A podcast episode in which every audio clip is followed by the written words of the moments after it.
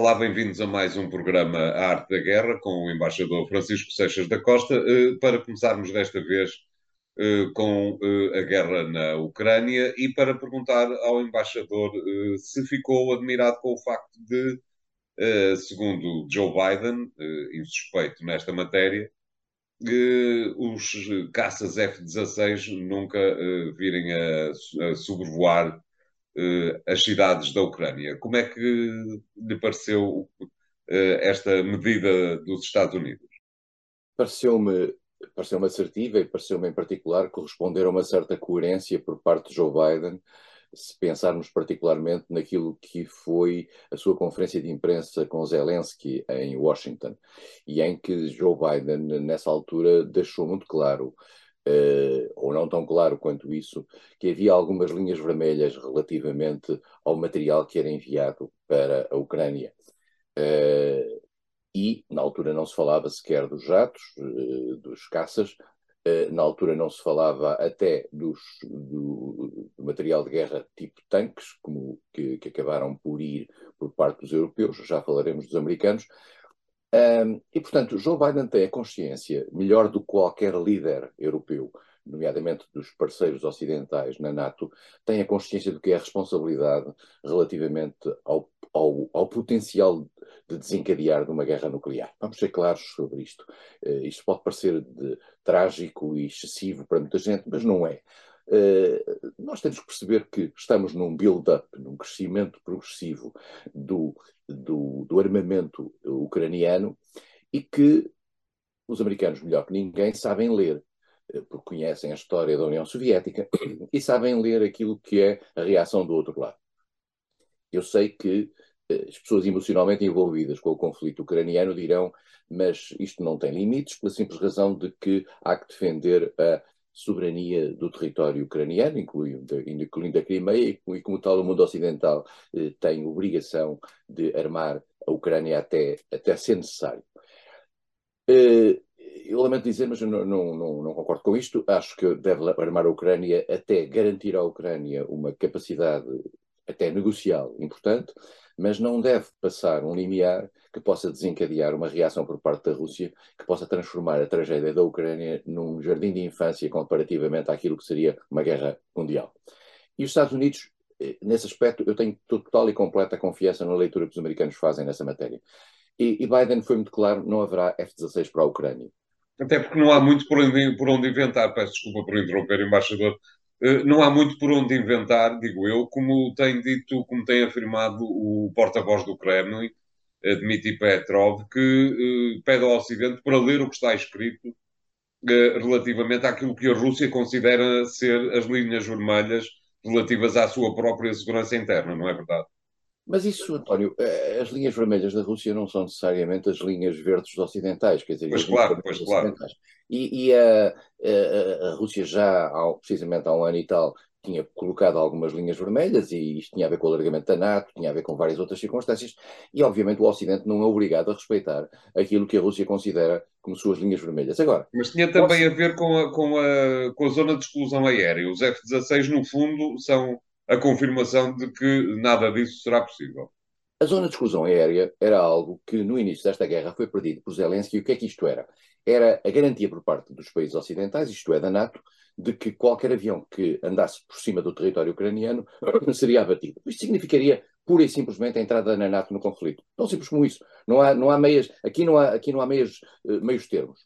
Uh, e, portanto, os F-16 significaria o, o uh, hoje, hoje em dia a Ucrânia tem, não tem força aérea, ou tem uma força aérea muito reduzida e foi muito limitada. Ela já era limitada no início, foi muito limitada pelos bombardeamentos russos nos primeiros tempos.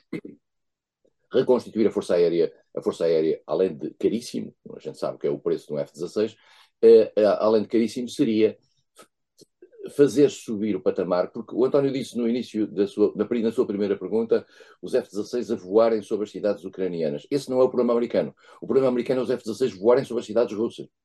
Uh, e, e, no momento em que os F-16 americanos, uh, isto é, de um país da NATO, uh, voassem sobre cidades russas, nós estávamos a querer a fazer aqui uma, uma, uma subida de patamar. Uh, Diz-se, ah, mas nós não podemos evitar isto. A questão é o seguinte: eu volto a dizer, eh, as coisas têm a ver com os riscos. E o risco de um conflito que passe para além de um determinado patamar é um risco que um país como os Estados Unidos mede melhor que ninguém. Eh, aliás, esta declaração de Joe Biden já tinha sido antecedida por uma declaração de, de Schultz, dizendo que não haveria uh, meios aéreos dados pela Alemanha, uh, e em particular que a Alemanha nunca permitiria, e essa é uma declaração muito importante por parte de Scholz, que a Alemanha nunca permitiria o envolvimento da NATO no conflito. E, como é sabido, eh, para envolver a NATO no conflito é preciso a unanimidade dos 30 membros da NATO. E a Alemanha, apesar de tudo, não é um membro despiciando da NATO. E a Alemanha disse, ah, mas eh, no passado também dizia-se que não iam tanques e agora vão tanques.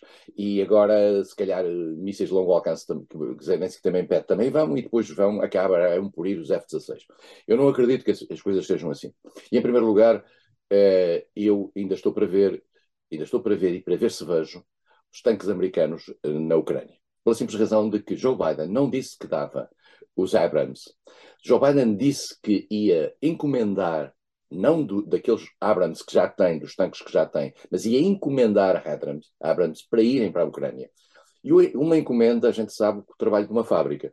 E, portanto, o que vai acontecer na Ucrânia vão ser, vai, ser a presença dos tanques uh, uh, europeus, os, os, os Leopard e os Challenger britânicos, e depois a promessa americana de irem tanques mais tarde. O que o que Joe Biden quer, na minha opinião, é criar as melhores condições possíveis para a Ucrânia negociar no futuro e, criar, e estar numa posição de não dependência e de não acussamento relativamente à presença russa. E, e é para travar um pouco a, a, agressão russa e é para travar um pouco, digamos, a própria contraofensiva russa que está, que está a ser feita depois da, daquilo que foi a ofensiva ucraniana quer, quer em, quer em quer até no Donbass, e agora a Rússia está a avançar em força e os Estados Unidos querem travar isso. Mas não querem ir muito mais longe. Os Estados Unidos não querem converter a Ucrânia numa espécie de espoleta de uma guerra mundial. Uh, isso é muito claro. E acho que uh, é isso que essa declaração de Joe Biden sobre os F-16 representa. Não lhe parece que, que há uh, algum distanciamento crescente eh, exatamente por causa destas posições dos Estados Unidos, mas também da Alemanha, há um distanciamento crescente entre a agenda ucraniana e a agenda dos países ocidentais que apoiam a Ucrânia. António, eu vou dizer uma coisa que não é popular, mas paciência. É, é assim, a Ucrânia está em guerra com a Rússia. Mas, na realidade, os países ocidentais, não a NATO como tal, como organização, mas os países ocidentais que são membros da NATO, eh, são estão parte desta guerra como co-beligerantes. Quer dizer, eles não são beligerantes, mas são co-beligerantes. Estão, estão ao lado desta guerra. Ou darem armamento, ou darem munições, ou, ou financiarem, etc. E, portanto, eles estão praticamente com um pé na guerra.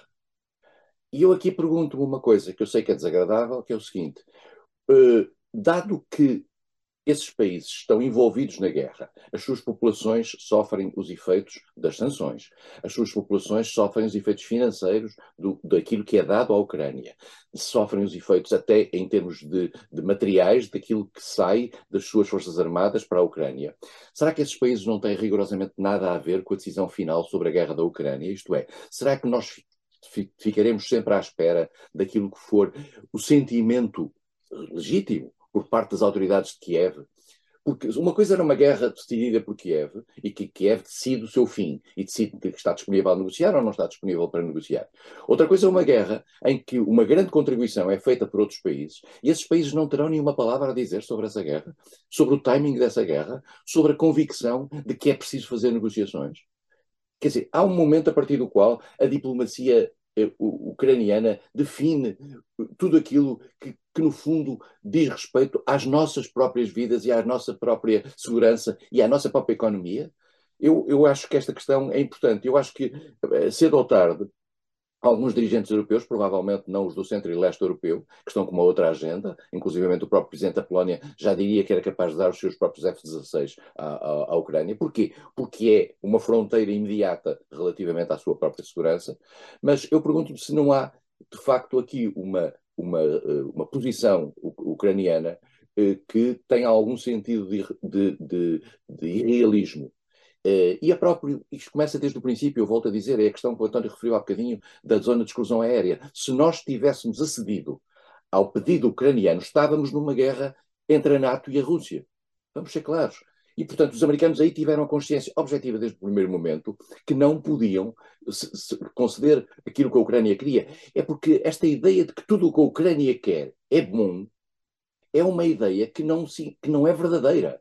Porque para, para os países ocidentais, cujas condições de segurança e cujas condições de envolvimento neste conflito também têm que ser tidas em conta, porque nós também somos uns milhões de cidadãos que vivem deste lado e que têm esses problemas, nós não temos necessariamente que seguir estritamente aquilo que é a agenda securitária e defensiva da Ucrânia. Muito bem. Uh, vamos fazer aqui o primeiro intervalo do programa de hoje. Voltamos já de seguida. Até lá.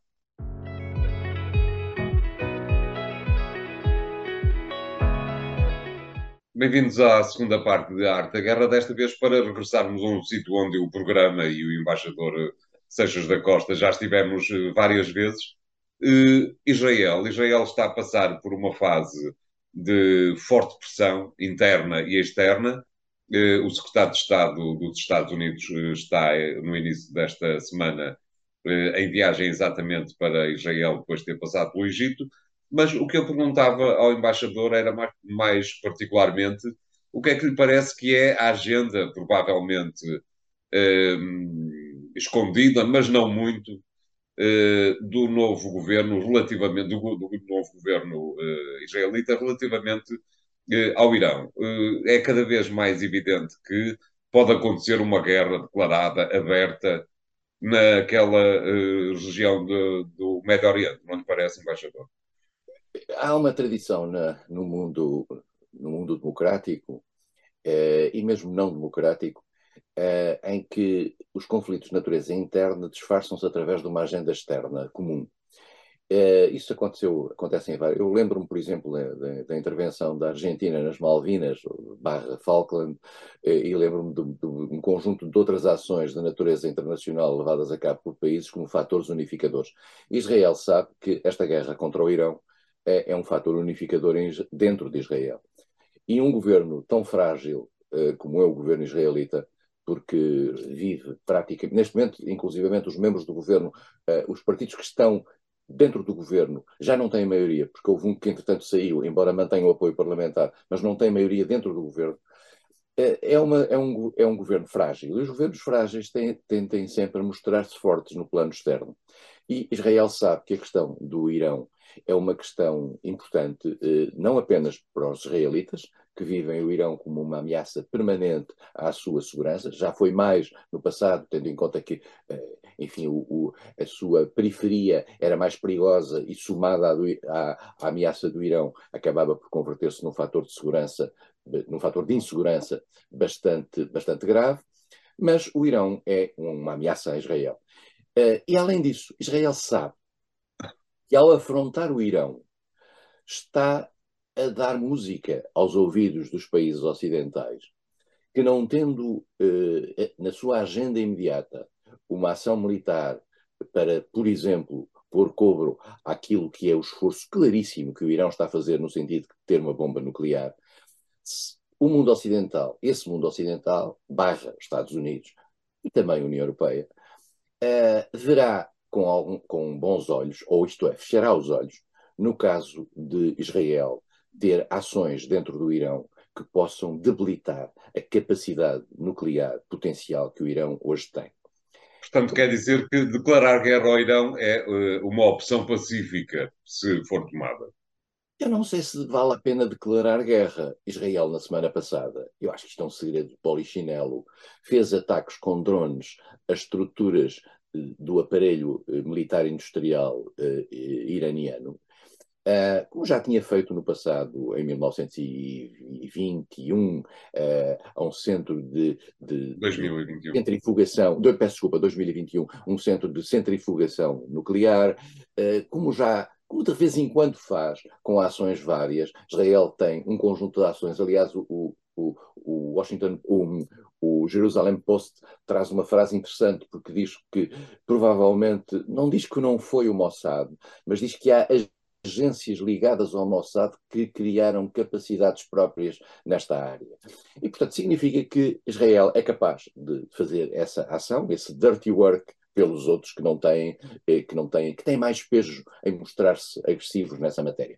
Porque uma ação feita pela, pela, pelo Reino Unido, ou pela Alemanha, ou pela, pelos Estados Unidos, seria sempre mais complicada do ponto de vista da apresentação. Israel tem este recorde de poder fazer este tipo de ações e, portanto, funciona à margem da lei internacional, mas hoje em dia funcionar à margem da lei internacional já é quase uma lei, e, e, portanto, vai fazendo este tipo de ações de debilitação do Irão. Sabe que o Irão, e mais inclusivamente eliminando figuras, figuras eliminou, por exemplo, o maior, o maior eh, cientista nuclear iraniano, eh, eliminou o general Soleimani, não foi Israel, neste caso parece ter sido dos Estados Unidos, e, e, portanto há aqui um conjunto de ações que são de debilitação de um poder que se sabe que é um poder que tem uma má imagem internacional, que é o caso do, caso do Irão, como, como ator internacional, quer na região, eh, quer ao nível da propagação de uma, eu diria, de uma doutrina e de uma filosofia que o mundo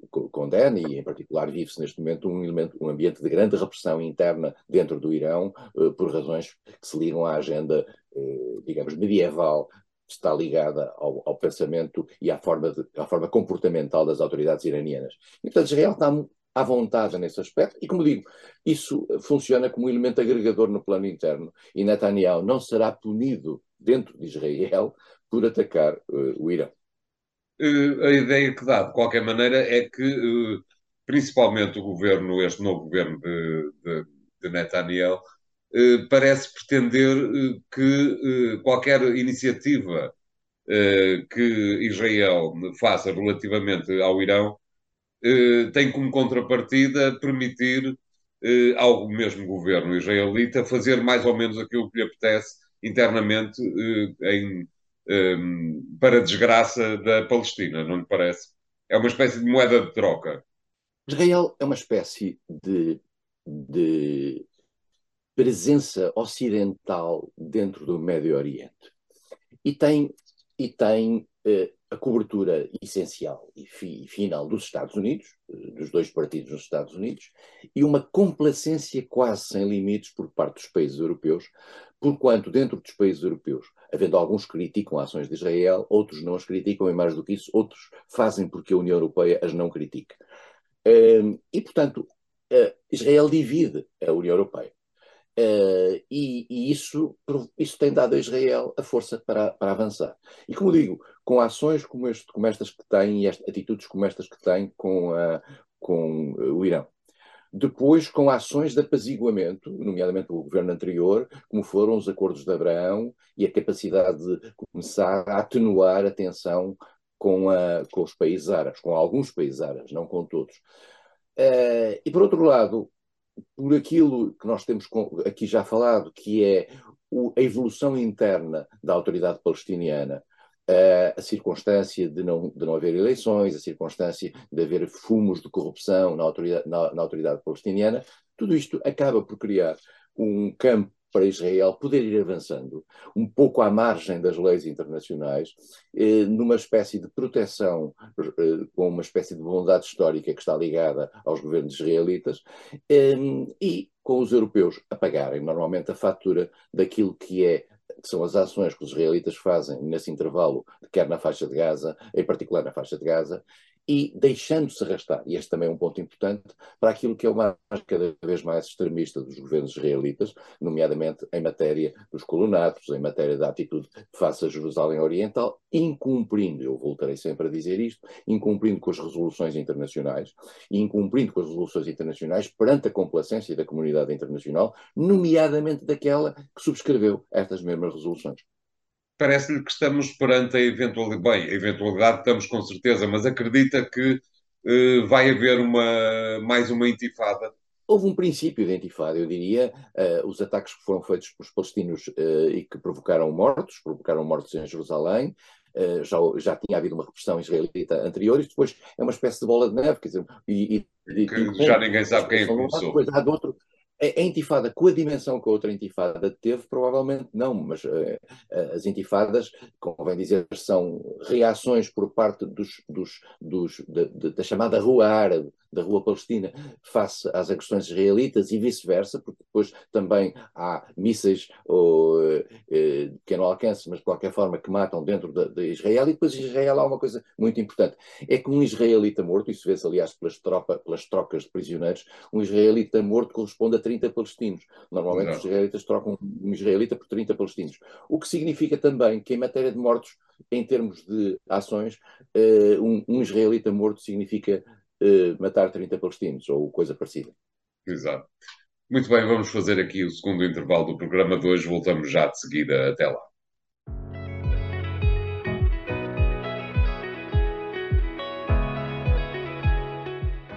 Bem-vindos à terceira parte de A Arte da Guerra, desta vez para pedirmos ao embaixador Seixas da Costa eh, que nos fale um pouco de, de, sobre a forma como viu eh, a visita do Ministro dos Negócios Estrangeiros russo, Sergei Lavrov, eh, a Angola. Lavrov, a Rússia, e Lavrov naturalmente como Ministro dos Negócios Estrangeiros, vive neste momento numa situação difícil relativamente ao apoio internacional. Lavrov, a Rússia quer garantir apoio internacional para evitar o isolamento, nomeadamente o isolamento eh, nas, nas, Nações Unidas, eh, já que é, é, impossível evitar aquele isolamento que lhe é criado eh, pelas sanções eh, unilaterais criadas pelo mundo ocidental face à Rússia. Um, a ligação fundamental da, de Rússia é com a China, como se tem visto, em termos de tentar captar a China para o seu lado, eh, evitando que a China eh, ficasse do lado ocidental, eh, e não fica, e tentar, em relação ao resto do mundo, em particular ao mundo africano e, e algum mundo asiático, garantir pelo menos a neutralidade face àquilo que é a sua ação militar contra a Ucrânia. e o que é que nós vimos nas Nações Unidas ao longo destes tempos? Nós vimos a Rússia, os, vimos muito poucos países serem favoráveis uh, à Rússia. Uh, era a Eritreia, eram coisas como Nicarágua, uh, nem Cuba a certa altura esteve. Mas vimos uma montanha de países absterem-se nessa resolução. E, e, e, é um equívoco que o mundo ocidental tem, é, é que quando vê a Rússia com poucos parceiros uh, nessas resoluções, uh, fica com a ideia que a Rússia está completamente isolada. Uh, eu gostava de lembrar que há poucos meses os Estados Unidos ficaram então completamente, quase completamente isolados numa, numa resolução relativamente ao bloqueio a Cuba, que até Portugal votou contra os Estados Unidos. E, portanto, nós temos que olhar para quem fica na neutralidade, isto é, para quem, para quem se abstém.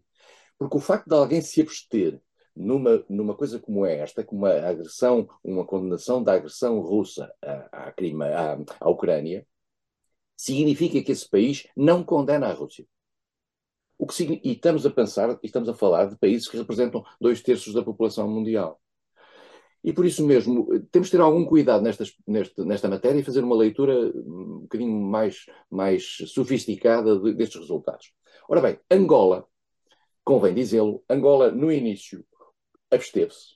E na última resolução das Nações Unidas colocou-se ao lado dos países ocidentais. Aí sim mudou de campo. Uh, e isso deve ter sido um sinal uh, importante para Moscovo. Teve sempre, uh, e é preciso perceber quem está no poder em Angola, o MPLA. O MPLA foi o partido que sistematicamente foi protegido eh, desde o, desde o pré-independência até à independência por Moscovo, Moscovo, União Soviética, mas continua a ser a capital da Rússia, e, portanto, ao, ao ver esta mudança, os russos devem se ter alarmado. Um país tão importante como é Angola, Angola é um dos mais, mais importantes países africanos, vamos ser claros, e por isso mesmo Lavrov fez um tour na África, não deve ser fácil fazê-lo, porque ele tem dificuldades de movimentação dos aviões em espaços aéreos de países ocidentais, etc. Deve ter sido ali uma, uma, um circuito, um slalom. Eh, foi a África do Sul, eh, que tinha tido uma posição favorável, ou digamos, eh, de neutralidade assegurada, e foi a Angola. E, e, e é muito interessante reparar, eu estive a ler com muito cuidado um documento do Ministério das Relações Exteriores de Angola, que, digamos, fica a meio caminho. Angola teve sempre com os Estados Unidos uma posição a meio caminho, eh, desde que os Estados Unidos, eh, eh, a partir do momento em que tentava que os Estados Unidos se dissociassem do apoio à UNITA. E, portanto, essa posição a meio caminho, é preciso percebermos que em Cabinda estiveram sempre empresas americanas durante toda a guerra civil de Angola. E Angola teve sempre os réditos dados pelos Estados Unidos, pela Cabinda Gulf Oil e por outros países e por outras companhias ocidentais para pagar a guerra, isto é, pagar aos russos, pagar à União Soviética. E, portanto, uh, Angola está numa posição, digamos, a meio caminho. Porquê? Porque tem ela própria problemas, nomeadamente no campo financeiro internacional. E para esses problemas, para a resolução desses problemas, precisa dos Estados Unidos e do mundo ocidental. E por isso mesmo Angola tem aqui uma posição que já não é do radicalismo dos tempos do MPLA a partir do trabalho, e a, e a, e a posição Angola não é um país comunista, não, Angola não é um país socialista, Uh, Angola é uma estrutura de poder, uni, poder uh, de, de, monopartidário, mas não, digamos as, as dimensões uh, tradicionais ligadas à imagem do MPLA já desapareceram muito. É um país que tem um comportamento basicamente muito próximo daquilo que é a estrutura económica ocidental. É um país, é, um país é, é, é monopartidário e, portanto, na, no governo tem um, partido de oposição que é o UNITA. E, portanto, a Rússia vai procurar por ali e, e isso. Mas os chineses também não estão desatentos a esta matéria.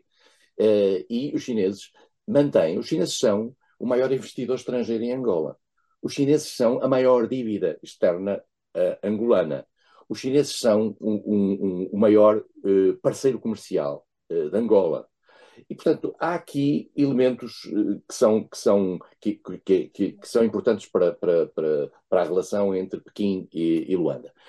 Nós temos que perceber que a China tem relações com Angola desde 1983. Eu estava lá precisamente eh, na embaixada nessa altura. Uh, e, e, o que é que é essa mudança? Essa mudança é pura e simplesmente é que durante muitos anos a China apostou na UNITA e, o, e a, Rússia, a União Soviética apostava no MPLA. Uh, a certa altura, digamos, há uma aproximação muito feita pela, pela então Organização da Unidade Africana. A China aproxima-se uh, um pouco de Angola e depois torna-se um parceiro incontornável de Angola nos últimos anos, em particular beneficiando da fragilidade económica da Rússia, eh, da nova Rússia eh, pós-União Soviética. E por isso mesmo a China tornou-se esse parceiro fundamental e hoje há construção civil, há imensas coisas feitas pelos chineses em, em, em, em Angola e com um investimento eh, bastante substancial. E, portanto, Angola joga aqui nestes dois carrinhos e num terceiro carrinho com os Estados Unidos e num outro terceiro carrinho com os países europeus, com os quais também tem relações bastante, bastante importantes. É uma, deve ser difícil eh, e até é, ser, é interessante observar aquilo que é a construção da nova política externa angolana uh, num quadro pós-José Eduardo Santos, num quadro pós-Guerra Fria, num quadro de atenuação, uh, enfim, das, das tensões com o mundo ocidental. Hum, uma última questão para resposta rápida, embaixador. Hum, acha que de alguma maneira esta visita do, do ministro dos Negócios Estrangeiros russo a Angola de alguma forma contamina a CPLP? Não, de maneira nenhuma. Uh, a CPLP não existe como entidade internacional de, de Não se pode contaminar uma coisa que não existe. Posições coletivas, posições coletivas em matéria de política externa. Uh, não vale a pena sobre isso ter a, mei, a maior, a menor dúvida. Uh, a CPLP não consegue, digamos, posições comuns. E se, se quiser um país da CPLP muito importante que não tem nesta matéria uma postura, uma postura, por exemplo, similar à da Angola, é o Brasil.